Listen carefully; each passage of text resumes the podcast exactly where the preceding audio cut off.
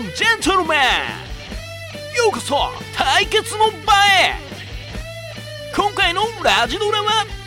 モブラジパーソナリティの座をかけた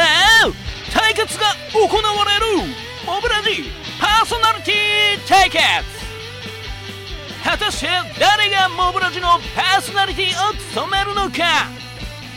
まずはエントリーナンバー1番。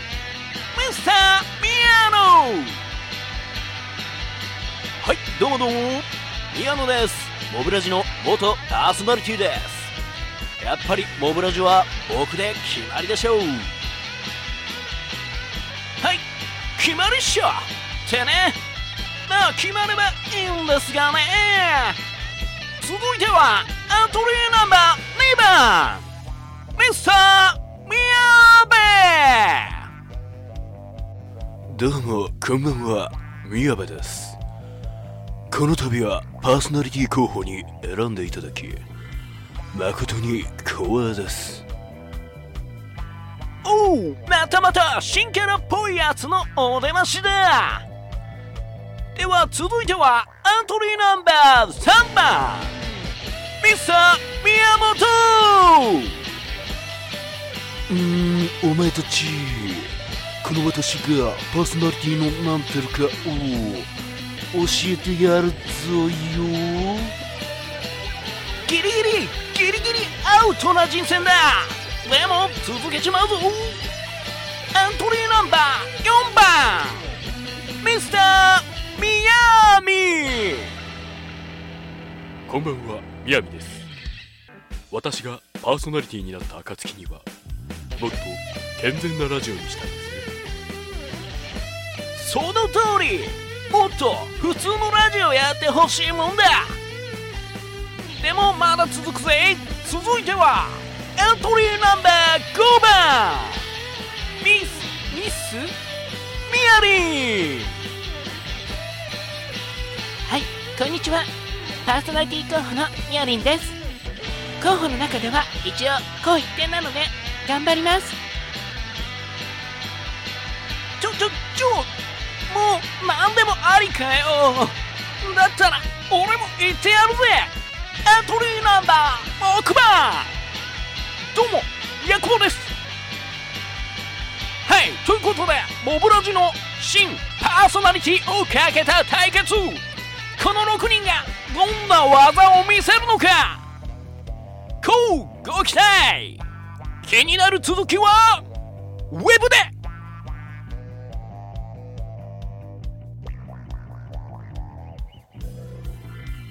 え何？予算の都合で番組中止 ?6 人も演じ分けできない？ちょお前こんだけ風呂敷広げといてそりゃねえだろうよ。めんどくさいから宮野でいい？ノギャラでも引き受けるから扱いやすい？なんじゃそりゃ。ああダメだこれ。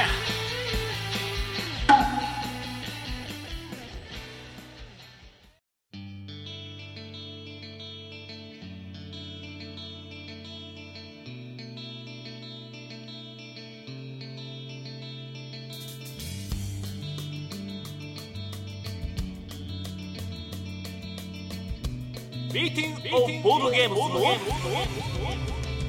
モブラジ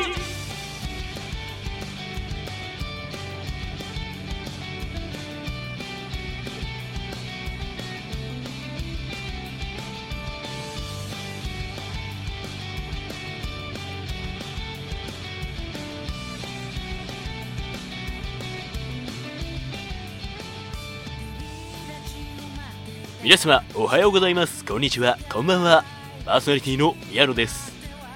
10月も前半になって過ごしやすくなってきましたね。すっかり夏は過ぎ去りましたが皆さんは何か夏らしいことはされましたか？私は夏らしいことは一つもしませんでしたが関西ゲームトークという熱いイベントには出てまいりました。関西在住のゲーム系ポッドキャスターが集まって座談会を行うという趣旨のイベントでしたが大勢の参加者に恵まれて大盛況でした。イベントの内容については後のフリートークにて触れますが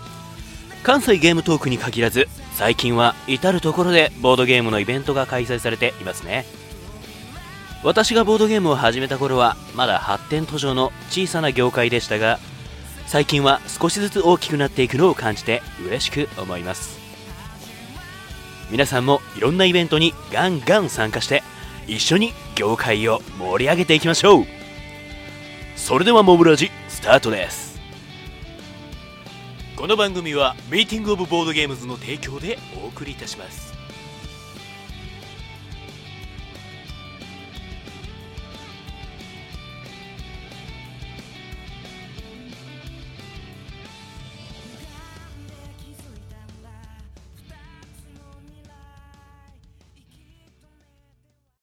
トーク。さてこちらはフリートークのコーナーです。主に時事ネタやお便りについて触れていきます。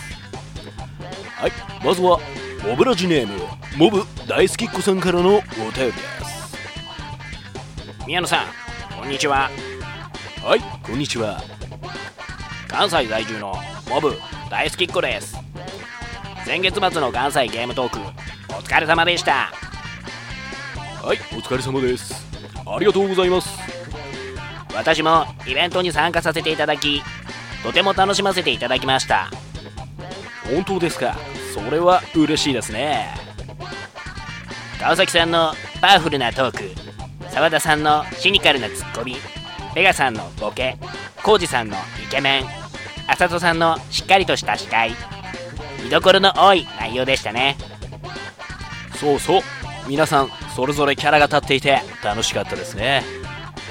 我らが宮野さんの細かな解説も冴えていて見ていてとても楽しかったです。ありがとうございます。ゲーマーさんたちには打足だったかもしれませんが一応入れていきましたね。今回はボルワンということで次回もあるのでしょうか。あるとしたらまた出たあえいやまた見に行きたいです。それでははいありがとうございます。完璧なメールですね。素晴らしい。第2回についてはまだ何も聞いていませんがもしあれば参加の方向で考えたいですね。今回の客層はボードゲーマーの方が多かったみたいなので次回はもっともっとディープな話をするイベントになるかもしれませんね。さて先々月は関西ゲームトークがありましたが先月はボードゲームフリーマーケット大阪がありましたね。皆さんは参加されましたか？私はモブゲームズとして出展してオリジナルゲームの販売をしておりました。目玉の商品としては新作ゲームのドンクラーベの体験版を多くの方にご購入いただいて見事完売しました。ありがたい。ありがたいです。ドンクラーベはどんぐりカードの大きさを当てるというだけの簡単なゲームなのですがそれだけのことがなかなかできない不思議なジレンマがあるゲームです。イラストはモブ2の表紙をいつも描いてくださるワトさんが担当してくださってその可愛いイラストが非常に人気を呼んでいましたね。ボードゲームフリーマーケットでは他にもいろいろなイベントをされていたり中古ゲームが売られていたりうちのような創作ゲームサークルがゲームを販売していたり賑やかな内容となっていましたね。さて次回のイベントとしてはそう11月のゲームマーケット秋ですね。もちろんモブゲームズも出店予定をしておりますので皆さんよろしくお願いいたします。以上モブトークでした。モブライブ5ミニッツプロジェクト。新コーナーモブライブ5ミニッツプロジェクトです。このコーナーはライブすなわち生放送風コーナーです。5分の制限時間の中で何かをします。今回は診断メーカーボドゲデザイナーになったったにて選ばれた3つのお題を使ってゲームを作ります。普段は完全台本でお送りするモブラジですがこの中では台本一切なしで進行いたします。ちなみに響きの似ているアイドルプロジェクトとは何も関係ありません。さて、お題は課金経年拡大生産です。ではスタート。えーということで、えー始まりました。モブライブ、えー5ミニッツプロジェクトですけども、えー現在5分ですね5分。5分の間で、え課金要素と経年要素と拡大再生産の要素のあるゲームを1つ作るということですが、えまずですけれどもこんなね5分で作れって言われてね作れるわけがないっていうこの愚痴を延々とこの5分間垂れ流すということも可能ではあるのですけれどもできるだけそれは避けたいと。いうことで、えー皆さんにはこの5分間お付き合いいただければと思います。はい、えーということで課金経年拡大生産ね。まあ実際にその課金っていうのは、まあよく言う、あれですね、ソーシャルゲームなんかは課金要素というもので成り立っているシステムが多いですね。あソーシャルゲームというのは、あの、あれですね、スマートフォンなどで遊んでいただける、まあ、お金を入れることによってゲームの中で何らか有利なものが得られたりとか、あとは、あの、おしゃれができたりとか、いうようなものがありますね。で、経年、拡大生産。ということですので、まあ、あれですね、ここら辺、もうざっくり言ってしまうと、ソーシャルゲームのゲームを作ろうみたいな感じになりかねないんですけど、まあ、それでもいいかなと思うんですけども、まあ、拡大再生産というものは、これちょっと私、ちょっと苦手な要素といいますか、正直、その、ゲーマーズゲームによく見られるシステムの流れでして、拡大再生産、まあ、何かを作っていくことによって、より大きな何かを作れていくと。いうようなシステムだったと記憶しておるのですけれども、まあ、そうですね。うーん。で、それが経年。まあ、経年がね、今回の場合はいいですよね。その拡大再生産が、えーね、まあ、年を経ることによって、まあ、徐々にね、あの、大きなものになっていく。あるいは、まあ、大きくならなくなっていくとかね、いろいろ、まあ、作れると思うんですけれども、まあ、ソーシャルネットワークゲームを作るとして、ね、課金要素で、だからお金をバンバン使えば、何らか有利になっていくんですけれども、ただ、えー経年、年を経ることによって、その拡大生産で得られた、ね、あのー課金によって得られた力が、どんどん、まあ、減退していくようなシステムがありつつも、まあでもそのね、経年による減退していくその能力と向き合いつつ、えーなんとかやりくりしつつ、まあ、拡大再生産を維持していくというような作りなのかな。えー正直、だいぶこれ見切り発車で作ってるのでね、わかんなくなってきたんですけども、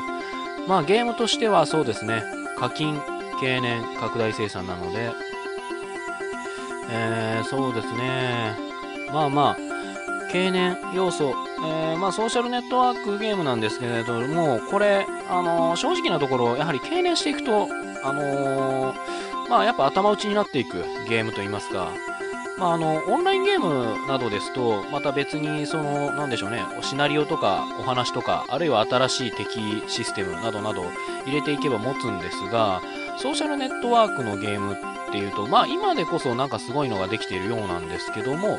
えーまあまあ、そうですね、最初に出てたようなあのカードとかを使って遊ぶソーシャルネットワークのやつは、やはりそこまでの広がりを持たせるのがなかなか難しいと。いうことがありましたので、やはりこう年を経るごとによって、えーどんどん、えーゲーム自体がね、あのー劣化していくじゃないですけど、まあ、忘れ去られていくと。ですので、いろんなソーシャルネットワークゲームを題材にして、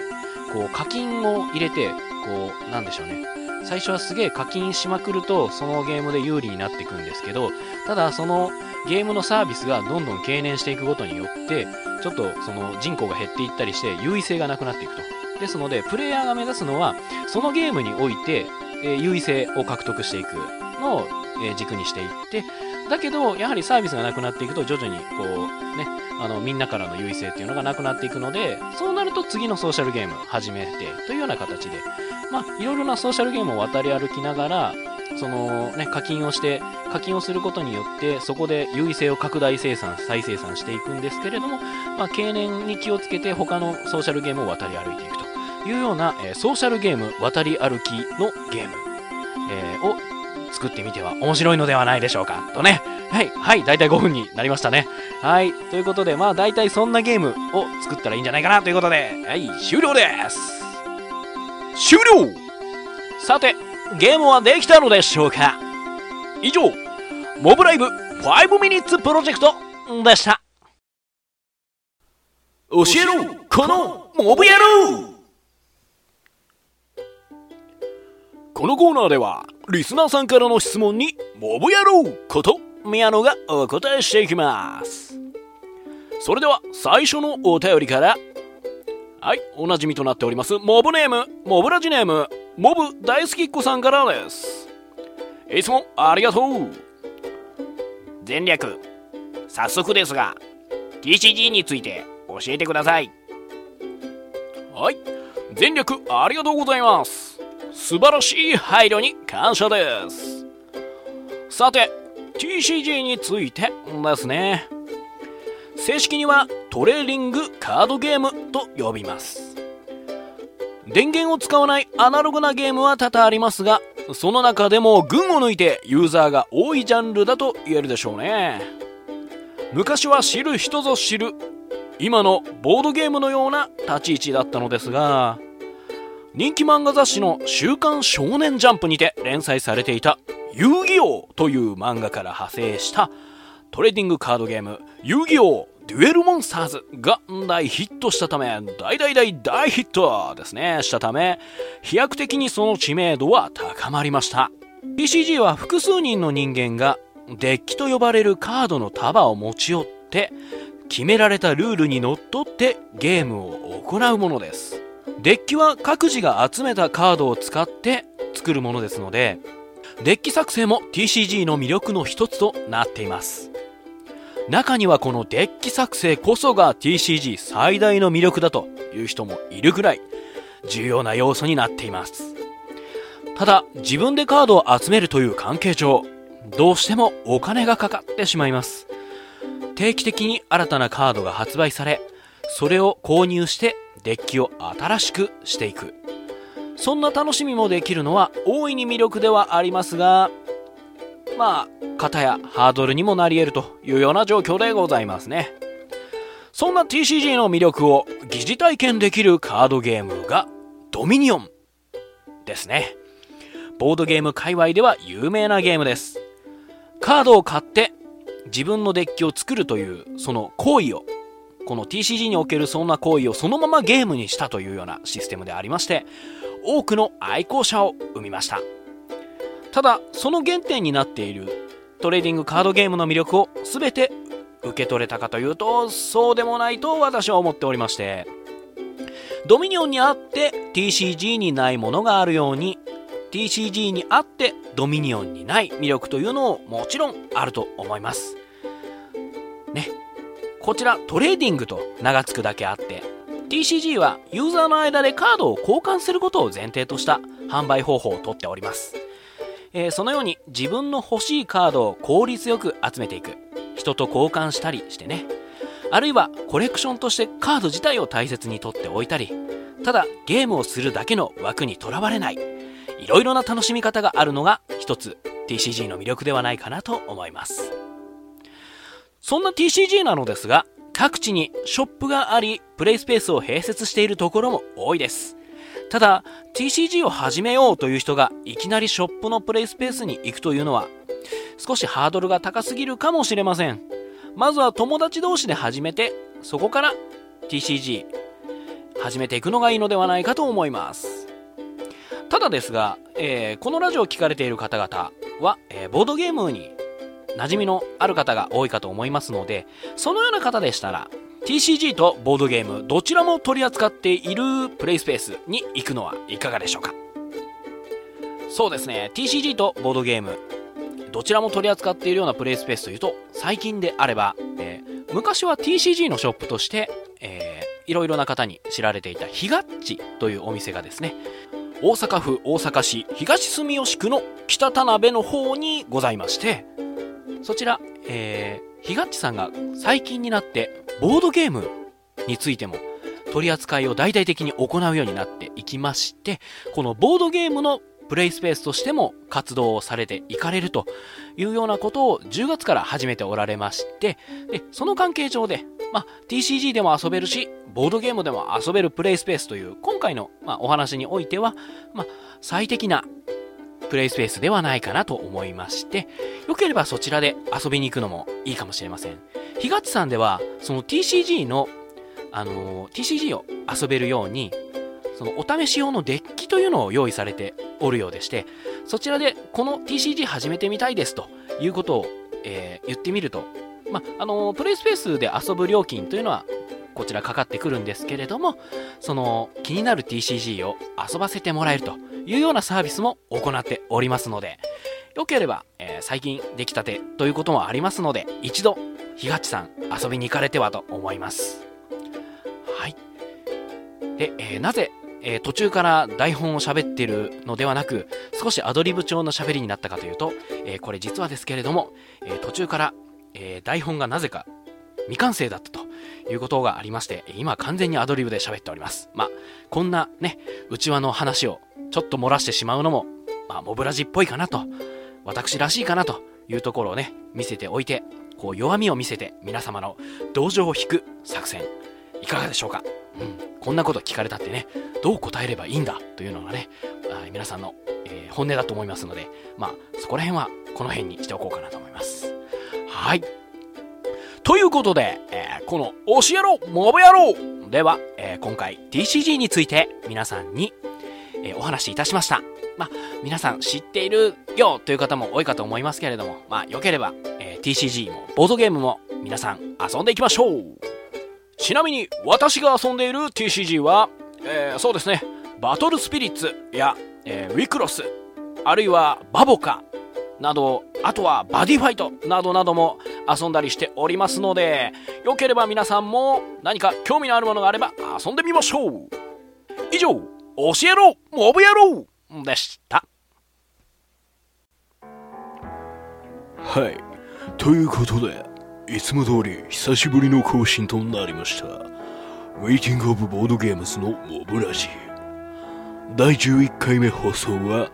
いかがでしたでしょうか？楽しんでいただけたなら幸いです。本当は9月に更新したかったのですが10月に入ってしまいました。せめて月1での更新を頑張っていきたいのですが更新が遅くて申し訳ないです。さて謝ってばかりでも仕方がないのでここで改めてコーナー紹介を。ラジドラはラジオのイントロとして挿入されるラジオドラマです。今回のパーソナリティ対決はもう二度とやりたくありません。6役は無理です。モブトークのコーナーでは宮野が自由にお話をします。いただいた普通のお便りなどはこちらで読ませていただきたいと思っております。そして今回から始まった新コーナー。モブライブ5ミニッツプロジェクト。では5分間で何かを成し遂げようと右往左往する私の哀れな姿が楽しめます。なんて。5分間でやってほしいことなどありましたらご意見いただけると幸いです。そして教えろこのモブ野郎。ではリスナー様から頂いた私に教えてほしいことについてモブ野郎こと宮野がお答えいたします。今回は、えー、新たにボードゲームのプレイスペースも兼ねるようになった TCG ショップひがちさんをご紹介いたしました。しかし最近モブ大好きっ子さんからのお便りが定番になっているのでなんとかしたいですね。さてあとは11月に開催されるゲームマーケット秋についてですがこちらでは新作ゲームドンクラーベの体験版を販売する予定になっております。あとは既存の作品を販売予定ですのでそちらもよろしくお願いいたします。あと何か思いついたらそれも販売するかもしれません。はい、えー、では次回更新は11月か12月になる予定です。それでは皆さんまたお会いしましょう。See you next モブラジ